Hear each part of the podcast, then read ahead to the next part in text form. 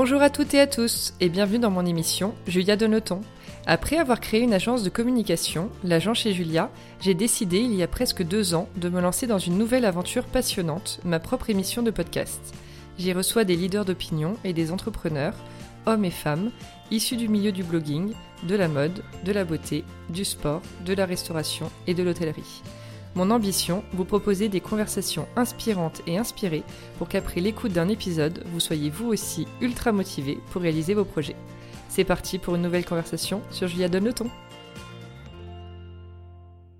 Hello à toutes et à tous. Dans la discussion du jour, on va parler entrepreneuriat, famille, équilibre et bien-être avec Amandine, la fondatrice de The Reunion, à l'occasion du nouveau pop-up qui aura lieu les 10 et 11 octobre à l'atelier Richelieu à Paris. Coucou Amandine Hello Et merci d'être avec nous. Bah merci à vous de me recevoir. Est-ce que pour commencer, tu peux nous raconter un peu qui es-tu Que fais-tu D'où viens-tu Donc je suis Amandine, euh, j'ai 38 ans, je suis la fondatrice de The Reunion, qui est un pop-up store qui a lieu deux fois par an, euh, ou trois fois d'ailleurs, à Paris, euh, qui réunit une soixantaine de marques pour femmes et pour enfants canon et qui propose aussi euh, plein d'ateliers et de talks autour d'une thématique particulière qui change à chaque édition et qui rythme un peu euh, la programmation de, de, chaque édition. Donc c'est vraiment un lieu de vie où euh, tu peux te poser pour déjeuner ou pour goûter, tu peux mettre tes enfants au Kids Club, tu peux participer à des ateliers, te faire chouchouter parce qu'on a aussi plein d'ateliers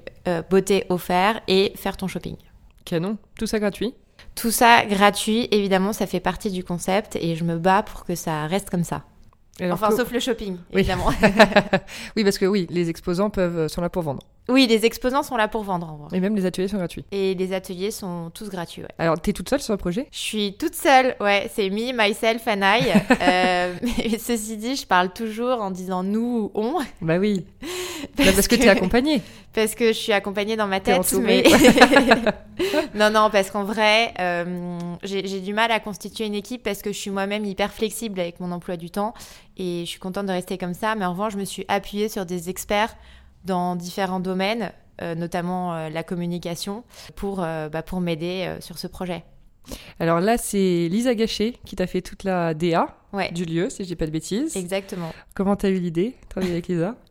Bah, je vais être très honnête, c'est Katinka de, de, mon agence de com qui m'a suggéré Lisa parce que je cherchais quelqu'un avec un univers vitaminé, positif et, et coloré. Mhm. Et du coup, bah, Katinka a proposé à Lisa et je me suis dit, bah oui, évidemment, euh, ça colle hyper bien. Euh, donc euh, voilà, on est parti comme ça.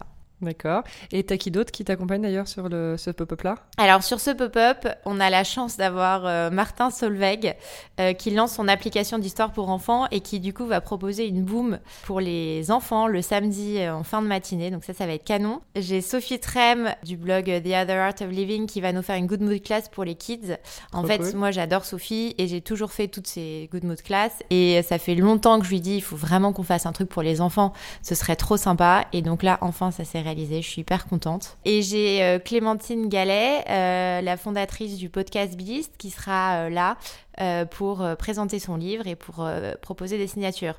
Et il y a aussi Alison, la fondatrice de Tajine Banane, qui va venir faire un talk sur la maternité en entreprise et comment elle a réussi à super bien tout concilier avec toute son équipe dans laquelle il y a beaucoup de mamans et du coup beaucoup de bébés qui traînent dans leur bureau. Et voilà, je trouvais ça intéressant de partager ça avec, avec tout le monde. Et oui, je suis aussi hyper contente d'offrir des stands sur cette édition à des associations qui ont besoin de, de récupérer des dons ou de se faire connaître. Donc il y aura euh, Paloma Cocan qui sera présente avec son association MAM Collègue Solidaire et qui va venir récupérer des dons euh, pour le Liban.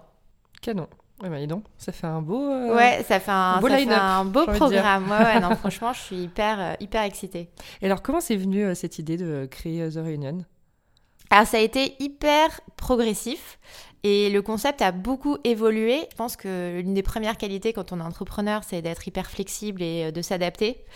Euh, donc au début, j'ai voulu créer un événement euh, qui permettent de mettre en relation dans la vraie vie les marques qui se développent surtout grâce aux réseaux sociaux et bah, les Instamums. Mais j'ai toujours trouvé ça hyper important d'avoir un peu de contenu, c'est-à-dire pas juste de proposer du shopping, mais d'avoir un endroit où tes enfants, par exemple, peuvent faire des super ateliers pendant que tu fais ton shopping, ou même que toi, tu puisses participer à des ateliers, pour pas que ce soit une démarche purement commerciale, mais quelque chose de vraiment humain et euh, qui propose une vraie euh, expérience. Et donc euh, j'ai commencé dans mon salon avec une espèce de fête d'inauguration, avec un spectacle pour enfants et des marques qui étaient là pour présenter leurs marques. Là, clairement, mon mec m'a dit plus jamais ça.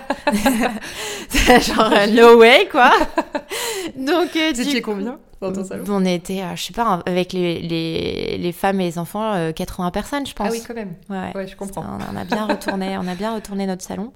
Et du coup, ouais, mon mec m'a dit no way. Donc du coup, en en discutant avec une copine qui était colombine, et elle m'a dit ah bah attends, moi j'ai un loft, on n'a qu'à faire ça ensemble. Donc on a fait ça chez elle. Du coup, on avait 10 marques.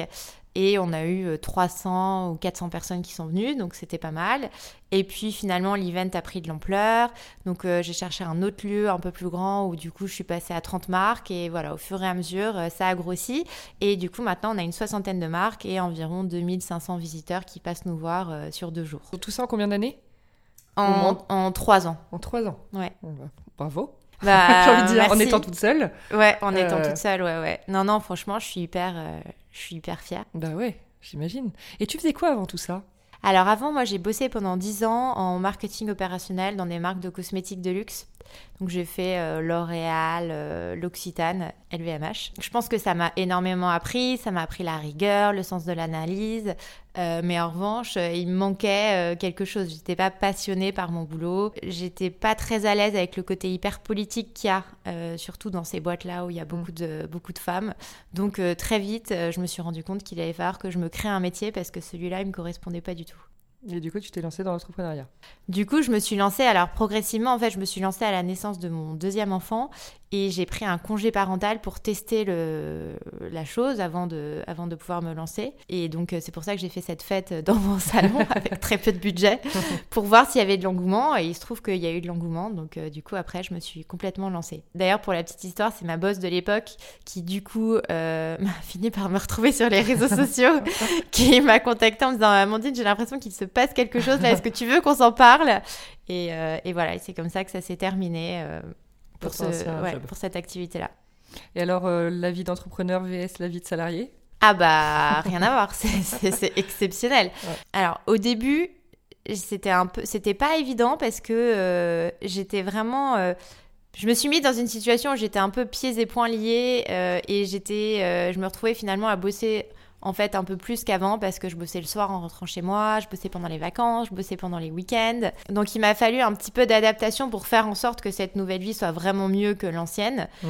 Euh, parce que là, je me suis retrouvée dans un, espèce de cercle où en fait euh, j'étais jamais vraiment avec mes enfants et en même temps mes enfants étaient tout le temps avec moi donc euh, j'avais aussi du bah mal à être complètement dans mon boulot donc ça, il a quand même fallu euh, bien délimiter euh, la vie personnelle euh, et la vie pro, prendre un bureau, m'organiser et me dire, voilà, je bosse la journée, le soir quand je rentre, je pose mon téléphone. Et pendant les vacances, en fait, ça va pas être possible d'être à la plage avec trois enfants, en call avec des gens, bah pendant qu'il y en a un qui se noie, l'autre qui se barre et qui traverse la route. voilà, donc j'ai j'ai mis un an à un peu recadrer tout ça pour faire en sorte que ça, que ça roule bien. Ouais, c'est normal, de toute façon, il faut toujours un temps d'adaptation, j'ai dire. Et donc tu as aussi ce compte Instagram, Amandine LW. Exactement. Que tu tiens depuis combien de temps? C'est dur à dire parce qu'en fait j'ai commencé quand mon fils Henri est né, je pense il y a 6 ans, mais à l'époque le compte s'appelait euh, Little King Henry. Ne me jugez pas. no judgment here. Et voilà, ensuite il est devenu Pink Polka Dot à un moment, puisque j'avais décidé d'appeler ma, ma, boîte comme ça. Et puis finalement, j'en avais marre quand j'arrivais quelque part de dire bonjour, je suis Pink Polka Dot. Donc je me suis dit, bah, en fait, je m'appelle Amandine, je vais peut-être m'appeler Amandine, ce sera plus simple. et du coup, tu partages ton quotidien avec mari, enfant, famille, amis, etc. Et je trouve, j'avais envie qu'on s'en parle, que tu es quand même très authentique sur ce compte, que tu dis des choses exactement comme tu les ressens, j'ai l'impression, avec tes coups de gueule ou tes coups de mou ou tes coups de aussi tout va bien. J'ai adoré des histoires que tu racontais dans le train, tu sais, par rapport à tes enfants, quand les gens t'insultent, des trucs comme ça. Et à chaque fois, tu as énormément de retours en plus de ta communauté. J'ai l'impression que les gens sont enfin, se disent, ok, il y a enfin une, une, maman qui dit les choses comme on les vit, quoi. Comment tu vis ça, toi? Est-ce que c'est hyper important pour toi, tu vois, de partager tout ça avec ta communauté? Bah, en fait, je me verrais pas mentir Enfin, ou dire autre chose que la vérité. Euh, mm. Pour moi, c'est, je suis quelqu'un d'assez euh, spontané et de très honnête, ce qui n'est pas toujours euh, une grande, une qualité. mais du coup, c'est vrai que je suis très sans filtre. Oui. Alors après, c'est, je me suis rendu compte que effectivement, les gens se sentaient moins seuls ou se sentaient soutenus. Et j'ai trouvé ça assez dingue. Moi, à des pop-up, j'ai des gens qui sont venus me voir en disant euh, merci. Grâce à toi, j'ai le courage de voyager avec mes enfants. Euh, je recommence à vivre, je vais au restaurant. Et en fait, j'ai trouvé ça dingue. Je me suis dit, mais à quel moment les gens se sont arrêtés de vivre parce qu'ils avaient des enfants? Et je me suis rendu compte à quel point alors, surtout en France, les gens sont pas très bienveillants envers les familles, ou en tout cas, on a une vision de l'éducation qui est euh, si tu as un enfant, tu bouges pas, tu déranges personne, tu mm. restes dans ton coin. Et bon, malheureusement, on a dû se foirer quelque part, mais nous, nos enfants, ils sont pas du tout comme ça. Bah, donc, il faut l'assumer. Et en fait, c'est pas toujours facile de l'assumer euh, quand les gens te font des remarques ou quand tu te sens euh, observé, quoi. Bah oui, oui. Donc. Euh, Dis-nous quel âge ont tes enfants Alors, 18 mois, 4 ans et 6 ans. Et donc, euh, je pense que déjà, si entre nous, entre les mères, il y avait plus de bienveillance, ça aiderait beaucoup, notamment à supporter euh, le regard des autres et que en plus il faut aussi éveiller les consciences et dire euh, aux, parents euh, c'est comme ça les enfants. Donc ne vous justifiez pas. C'est vous êtes euh, vous avez tout à fait le droit. C'est les autres qui sont dans leur tort et remettez-les à leur place parce qu'en fait c'est pas normal de se faire agresser juste parce qu'on a des enfants quoi. Et au niveau de la charge mentale t'en parles aussi pas mal. Je crois que là on est un peu ouais là en termes de en termes de charge mentale ouais été pas mal loadée là à la rentrée. En fait tout ça c'est un grand débat et, j'en parle, j'en parle tous les jours avec, euh, avec mon mec, euh, avec mes amis. Je pense qu'on est une génération quand même. Alors la génération suivante, j'ai l'impression que ça va un peu mieux, mais où euh, dans l'éducation qu'on a reçue, il y a quand même un certain rôle assigné à la femme, un certain rôle assigné à l'homme, et que c'est pas évident de faire changer les mentalités.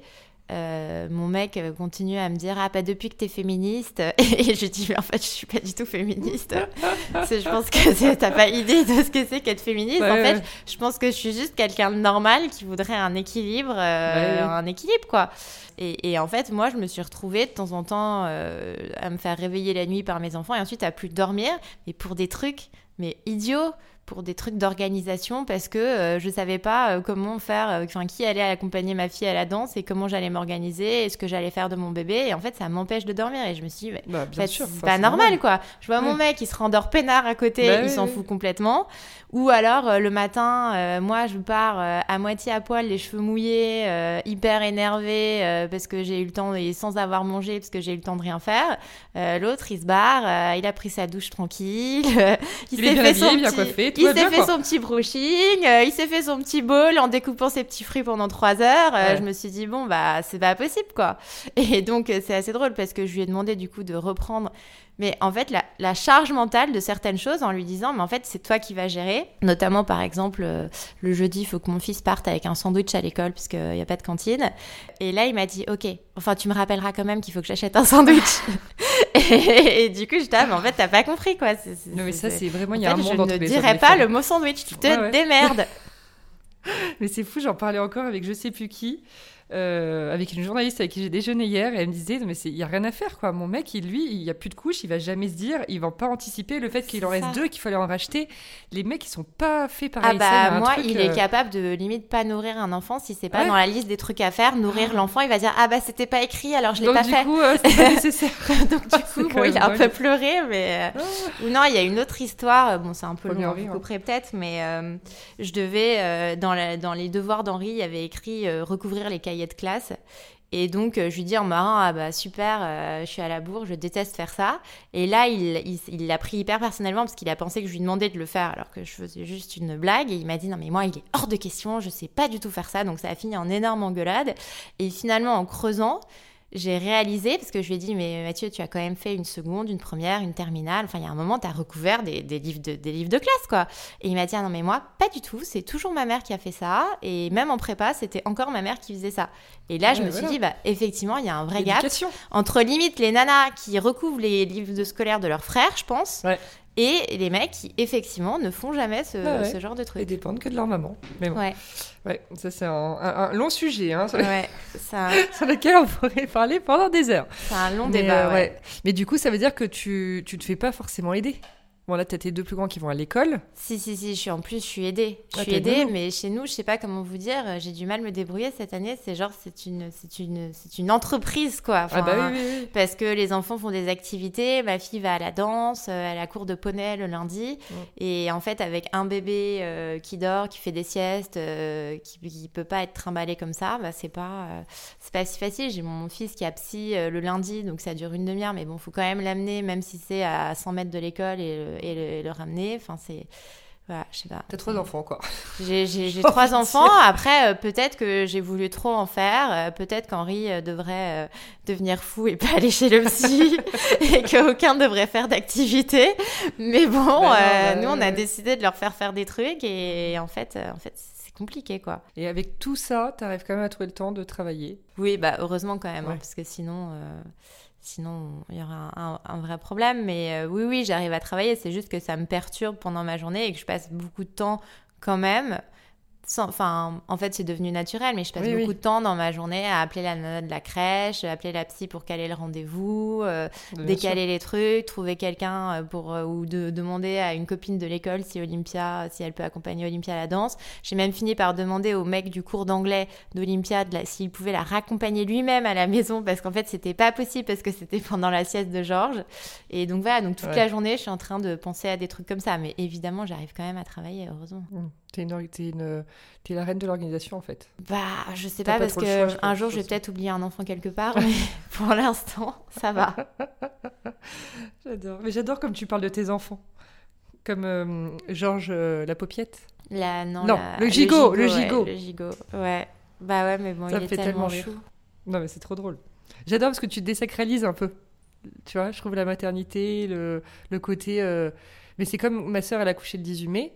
Et hum, elle a une super grossesse, super accouchement, mais sa fille dort pas. Donc, euh, bah, quand tu, voilà, à un moment donné, je pense au bout de 4 mois surtout, as quand même, tu commences à en avoir euh, un peu ras-le-bol et ça joue vachement sur ton humeur. Et, euh, et, elle me disait, tu vois, Julia, la, la maternité, c'est pas toujours rose. Non. mais je sais, mais c'est vrai que t'as tellement cette pas préparé. merveilleux. en fait, moi, quand Henri est né, j'avais juste aucune idée. Bah j'avais aucune idée. J'ai passé trois mois à chialer parce que vraiment, bah je comprenais pas ce qui se passait. Je comprenais pas ce que je devais faire. J'étais fatiguée, j'étais seule. Personne me donnait aucun conseil. Et non, franchement, on n'est pas, on n'est pas préparé, non. Bah ouais. Donc c'est bien, j'ai mes copines qui m'ont déjà dit comment ça se passait l'accouchement, tu sais, faire deux soins après, tout comme ça. Je suis là, bon bah ok. Après, je suis pas. Non mais je dis tant mieux. Je, suis pas vraiment pour les, discours euh, négatifs sur la maternité. Maintenant, il y a plein de comptes qui disent ah bah voilà c'est moche, c'est nul, ça pue. Euh. je suis pas, je suis pas comme ça non plus parce que moi je trouve ça génial et mes enfants je les aime plus que tout le monde et jamais je te dirais que c'est pourri même quand je suis en train de pleurer parce que je suis crevée et que je suis au bout de la roulette. Bah je te dirais quand même non mais c'est génial, je suis trop contente. mais euh, voilà donc j'aime pas les. C'est juste comme ça, c'est une phase de la vie qui est géniale, qui est bordélique, qui est joyeuse, euh, qui est fatigante. Et, voilà, et en fait, moi, je vis mieux en crachant ma valda tous les jours et en m'énervant un peu tous les jours et en étant spontanée, euh, plutôt qu'en gardant sur moi à mort euh, mmh. et, en, et en, voilà, en intériorisant tout. je pense que je finirais par imploser. que tu pètes un câble, clair. Et tu dois avoir un quatrième un jour? Bah, Moi, je rêve d'un quatrième, mais moi, j'ai un problème, c'est qu'en fait, je suis hyper fan de bébés. Euh, sauf que bon, bah après, on est obligé de les garder, on peut pas les rendre au magasin. c'est ça. Après, ça grandit ces petites bêtes. Non, non, mais franchement, moi, j'adore. Mais je pense que là, mon mec, euh, déjà le troisième, euh, pas très chaud. Mm. C'est passé. Heureusement, Georges est mignon. Mm. on le remercie d'ailleurs.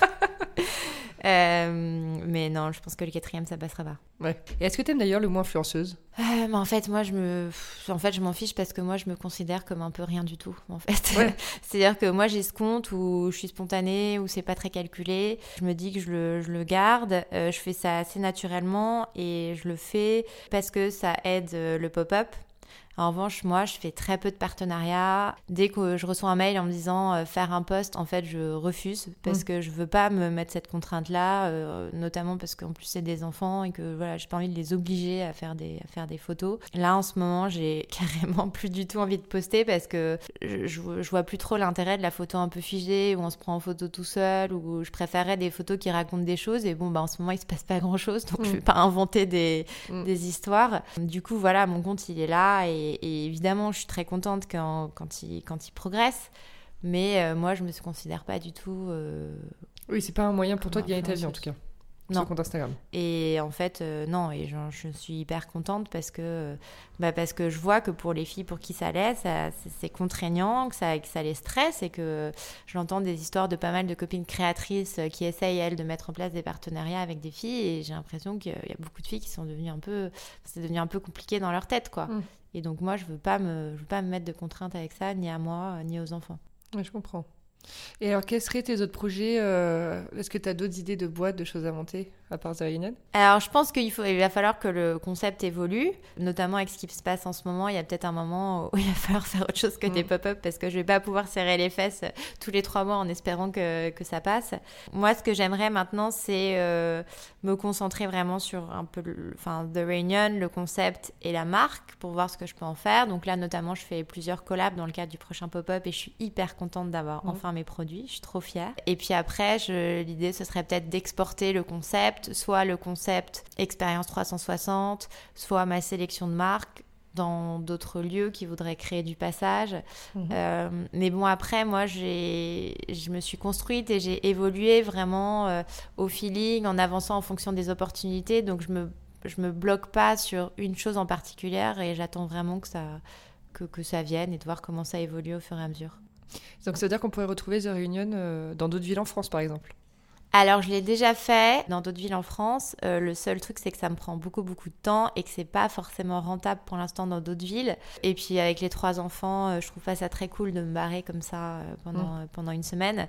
Voilà. Après, tout dépend des opportunités. J'avoue que je serais plus chaude pour faire ça dans d'autres capitales européennes en m'associant avec des gens. Mais bon, encore une fois, c'est une question d'opportunité. Donc, euh, en général, euh, je dis jamais non quand on me propose une super opportunité, mais du coup, on va voir, euh, on va voir ce qui arrive. Par rapport au pop-up qui aura lieu le 10 et 11 octobre à Paris, ouais. bon, on est le 2 octobre actuellement. Il y a eu les mesures du gouvernement qui ont été annoncées lundi. On attend d'autres choses. tu disais, tu serres un peu les fesses à chaque fois. C'est peut-être un peu très, très dur à gérer. mais là, du coup, quelles sont les mesures que vous avez mis en place pour la sécurité de tous? Alors déjà, bah, j'ai vérifié avec le lieu s'il était encore ouvert, mm. euh, parce qu'en fait, moi, la semaine dernière, quand on nous a dit qu'on fermait les lieux de fête et de réception, je pensais que c'était mort. Mm. Euh, d'ailleurs, j'étais en train de dîner avec mes beaux-parents et je recevais genre des messages toutes les deux minutes. Mm. J'étais, euh, excusez-moi, j'ai un petit problème à régler. Alors, le lieu n'impose pas de règles sanitaires, mais en revanche, il nous impose un vigile à l'entrée qui compte le nombre de personnes qui rentrent et le nombre de personnes qui sortent pour faire en sorte qu'il n'y ait jamais plus de 200 personnes en même temps à l'intérieur. Ce qui nous permet de respecter les règles de sécurité qui sont de à peu près 4 euh, ou 7 mètres carrés euh, par personne. C'est ce qui est imposé euh, par exemple dans les grands magasins ou dans les boutiques. Donc nous, on va respecter ça aussi. Du coup, parce qu'il y a un, nombre important de flux de personnes qui peuvent vouloir rentrer à un même moment, euh, j'ai réduit au maximum le staff de The Reunion parce qu'en vrai, comme on a déjà 60 marques, mm. si chaque marque vient, euh, à deux, parce que souvent elles sont deux cofondatrices, bah plus euh, font venir leurs parents, leur famille, etc. En fait, on remplit les 200 personnes juste à nous. Ouais. Donc j'ai été obligée d'être assez drastique là-dessus et de demander aux gens vraiment de venir à une personne. Je me l'applique aussi à moi-même. Donc si à un moment il y a du ménage à faire, bah, je vais le faire moi-même. Mais voilà, l'idée c'est que nous, on soit le minimum possible à l'intérieur pour surtout qu'il n'y ait jamais d'attente euh, à l'extérieur parce qu'il euh, il y a des gens qui viennent avec des enfants, il y a des familles et la priorité c'est qu'eux puissent rentrer. Et limite, si à un moment euh, il y a une queue qui se forme, ce que j'espère pas parce que en plus le flux de personnes qui rentrent et qui sortent est quand même en général assez régulier, mais si ça arrive, honnêtement, je vais aller demander aux gens des stands de sortir pour laisser rentrer les visiteurs. Enfin, la priorité c'est vraiment les visiteurs. Mm. Et après, évidemment, toutes les marques vont avoir un petit kit, un petit welcome kit avec euh, gel hydroalcoolique, masque, euh, gourde pour elles euh, assurer leur sécurité. Et puis moi, j'aurai aussi un stock à l'entrée de gel, de masques pour tous les gens qui en ont besoin. Pour les ateliers, on les a tous limités à 6 personnes. Et même la boom de Martin Solveig qu'on organise, on l'a limité à 40 enfants hmm. pour être sûr que ça reste safe. Ok, d'accord. Bon, ça va, c'est assez.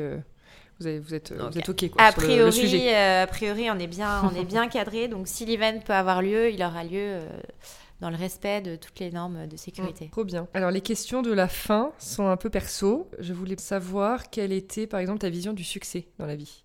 Pour moi, avoir du succès, en fait, c'est quand les gens te sollicitent c'est quand tu as, hum, suffisamment assis ta réputation ou euh, les gens ont suffisamment parlé de ton projet pour que les gens viennent te solliciter pour euh, bah, te proposer des nouvelles, des nouvelles opportunités. Quand on se lance et qu'on présente son projet les premières fois, bah, forcément on se prend un peu des vents, on se prend des portes et puis on va finir par tomber sur quelqu'un qui va dire ah ouais c'est pas idiot ton truc, euh, ok faisons-le. Et puis après bah du coup le succès c'est quand au fur et à mesure tu as de moins en moins de non, de plus en plus de oui et en plus de ça, des gens qui, euh, des gens qui te sollicitent. Euh, c'est vrai que pour l'instant, euh, sur The Reunion, j'ai de la chance parce que les gens viennent pas mal vers moi pour me proposer d'être sponsor de l'événement. Enfin, vraiment des choses auxquelles moi, je, enfin, que j'aurais jamais imaginé qui m'arrivent un jour. Et du coup, ouais, c'est un, un, énorme succès et je suis évidemment hyper fière de ça. Est-ce que tu es quelqu'un stressé aussi d'ailleurs? Alors je suis stressée intérieurement, ça se voit pas trop sur mon visage. Je bouillonne pas mal à l'intérieur, mais j'arrive à, j'arrive à rester calme. Enfin, je suis de nature, je pense, assez euh, relax et décontractée, que ce soit euh, avec les enfants où vraiment j'interviens quand ils sont vraiment au bord du gouffre et à 2 mm de la chute, ce qui fait un peu peur aux gens qui nous regardent de l'extérieur d'ailleurs. et c'est pareil euh, dans le boulot, à moins, enfin là, je vais dire honnêtement, la situation est très compliquée et très stressante en ce moment, donc euh, quand même, je suis un petit peu stressée, mais bah, disons que je commence à être un petit peu stressée, alors qu'en temps normal, euh, il y a vraiment juste la veille des pop-up où je me dis, ah, ça se trouve, personne ne va venir. Mmh. Mais en tout cas, enfin tout ce qui est organisé gestion, etc., je maîtrise assez bien pour pas, pour pas trop me stresser. Et l'échec? Est-ce que tu en as peur? En fait, bah, j'ai beaucoup évolué moi depuis que je traite sur les réseaux sociaux, surtout depuis que je connais Sophie, euh, Sophie Trem. Euh, les, mentalités ont quand même pas mal euh, évolué. Et en fait, maintenant, j'ai pas vraiment d'échec parce que pour moi, l'échec, c'est plutôt un bon moyen de rebondir et de s'améliorer. Donc euh, à la fin de chaque pop-up, je fais un vrai bilan, je demande aux marques euh, ce qu'elles ont aimé, ce qu'elles n'ont pas aimé, et du coup, les points plutôt négatifs, en fait, je les utilise pour rebondir et pour m'améliorer euh, les, les, fois d'après. Mmh. Et est-ce que tu dirais que tu es quelqu'un de positive, de base? Alors, Bah, la thématique du prochain pop-up, c'est A Deeper Look into Happiness. Ça n'a pas été choisi pour rien, c'est parce que je pense que c'est ce qui me représente le mieux. J'essaye de plus, enfin le plus possible de rester toujours euh, positive, euh, j'avoue qu'en ce moment, c'est pas facile entre euh, la vie perso et euh, le climat ambiant qui est pas évident. Je suis pas toujours positive, mais du coup, finalement, alors qu'au départ, c'est moi qui ai insufflé cette thématique parce que ça me représentait, maintenant, je suis plutôt en train de m'accrocher moi-même à la thématique pour, bah, pour me rebooster dans les moments où je suis un peu down. Et du coup, bah, je suis quand même contente d'avoir choisi ce thème parce que, parce que ça reste vrai et, et voilà, et ça reste moi et puis en ce moment, il y a plein de coachs, il y a plein de, personnes qui parlent de euh, comment euh, développer en fait euh, la, positivité et comment même en cette période hyper incertaine et hyper compliquée, tu peux trouver à l'intérieur de toi les ressources pour rester positif. Donc plus que jamais, c'est hyper important de, mm, mm. de, rester, de rester positif. Et qu'est-ce que tu fais d'ailleurs pour te ressourcer? Les moments où tu es un peu t'arrives pas au burn-out parce que c'est un mot très fort, mais tu vois, ou un peu au bord du, truc. En fait, assez rapidement à la maison, euh, enfin mon mec s'est rendu compte euh, de à quel point c'était positif pour lui quand je prenais un petit moment pour moi. Mm. Donc maintenant, il, limite, il me vire en disant écoute, tu vas, va faire quelque chose et reviens. Euh, donc j'essaye de prendre des temps pour moi, pour faire du sport, faire quelque chose qui me détend. Euh, là récemment, j'ai fait une fugue avec Alice Chéron et c'était juste génial. En fait, je suis partie avec un groupe de femmes que je connaissais pas, qui étaient euh, d'horizons et d'âge hyper variés et euh, qui m'ont toutes énormément ressourcée, qui m'ont énormément apporté. Et voilà, ça m'a fait un bien fou de, m'évader pour ensuite mieux revenir et revenir rebooster à, à ma vie. T'es partie combien de temps? Je suis partie trois jours. Ah oui, c'était court mais intense. C'était court mais intense et. C'est une organisation avec les enfants. Bah, je peux dire que mon mec a bien pris sur lui pour, pour tout bien gérer pendant le week-end et, et pour pas me déranger. Et effectivement, il a eu raison parce que euh, quand je suis arrivée, euh, j'allais quand même. euh, Enfin, je suis partie quand même assez down et je suis revenue. euh, assez reboostée pour affronter la semaine euh, suivante qui n'était pas qui était pas évidente. Mm. Clairement, maintenant, je sais que parfois j'ai besoin de faire un petit break, soit un mini break, soit un gros break. Et tu as besoin par exemple de couper des réseaux, poser le téléphone, tout ça? J'essaye de le faire, euh, j'essaye de le faire le soir. En fait, le truc c'est que je le considère pas mal comme un outil de travail et Oui. du coup, quand je le prends, euh, souvent c'est plutôt pour répondre à des à des messages. Clairement, il faudrait qu'on le fasse. euh, un peu plus souvent. Je pense que le, tu sais, t'as toujours ce moment où ton téléphone s'éteint parce qu'il a plus de batterie et en fait tu te sens hyper soulagé et tu te dis ah enfin peinard. Ouais, j'ai plus le, le souci de le regarder tu sais, Ouais. pour voir, euh, ouais, ou louper quelque chose. Alors, le petit mot de la fin. Quel conseil donnerais-tu à un entrepreneur en herbe? Quelqu'un qui aura envie, comme toi, un de quitter son job et se lancer euh, à son compte. Alors je dirais que ce qui est le plus important, c'est de s'écouter. C'est pas évident de s'écouter. Ça suppose de faire tomber pas mal de barrières internes qu'on peut avoir parce qu'on ne trouve pas toujours euh, sa petite voix intérieure. Mais c'est hyper important de, de suivre son instinct et de se laisser un petit peu porter, de pas essayer de toujours tout maîtriser à fond, mais de rester flexible, de s'adapter et de se laisser porter. Parce que en fait, le gros avantage d'être entrepreneur, c'est que tu peux faire évoluer ton projet autant que tu veux et il faut vraiment en profiter. Et d'ailleurs, je crois qu'on dit que euh, si au moment où tu lances ton projet, il est selon toi parfait, c'est que tu l'as lancé beaucoup trop tard. En fait, euh, Mm. il faut que tu lances ton truc quand c'est encore euh, un peu en questionnement pour pouvoir justement l'adapter au maximum à- aux besoins. Il faut, je trouve ça hyper important de confronter son idée le plus possible au regard des autres pour aussi avoir euh, leur opinion et euh, pour le faire euh, Ouais. évoluer. Et voilà, et je pense qu'il faut vraiment s'écouter et écouter l'univers quand on fait des rencontres, quand on nous parle de quelque chose et que ça nous et, et que ça nous fait un peu vibrer, il faut pas hésiter à creuser, à aller voir plus loin et finalement tu rebondis sur quelque chose qui rebondit sur autre chose Mm. et puis tu finis par par, euh, bah, par finaliser euh, tout ça quoi. Ouais. Moi, c'est vraiment le principe de l'entrepreneuriat. C'est vraiment se dire que chaque jour n'est pas n'est différent et que chaque opportunité aussi est à prendre et, et beaucoup se remettre en question. Ouais, bah oui, c'est ça qui te fait avancer. C'est ça. Bon, bah, super, merci Amandine. Bah merci à toi Julia. Donc on peut te retrouver chez au Pop-Up The Reunion samedi 10 et dimanche 11 octobre. Ouais. C'est quoi les horaires déjà? Alors, c'est de 11h à 18h le samedi et de 10h à 18h le dimanche. Euh, il y aura 60 marques canon et une super programmation Voilà. pour les enfants, pour les femmes. Ça va être canon. Je mettrai tous les liens de toute façon dans la légende de l'épisode. Ok. Voilà. Merci, Merci beaucoup. À très vite. Merci d'avoir écouté l'épisode d'aujourd'hui. Si vous avez envie de soutenir le podcast, je serai ravie de lire vos commentaires et voir vos 5 étoiles sur l'application que vous utilisez. Et je vous dis à mercredi prochain pour un nouvel épisode.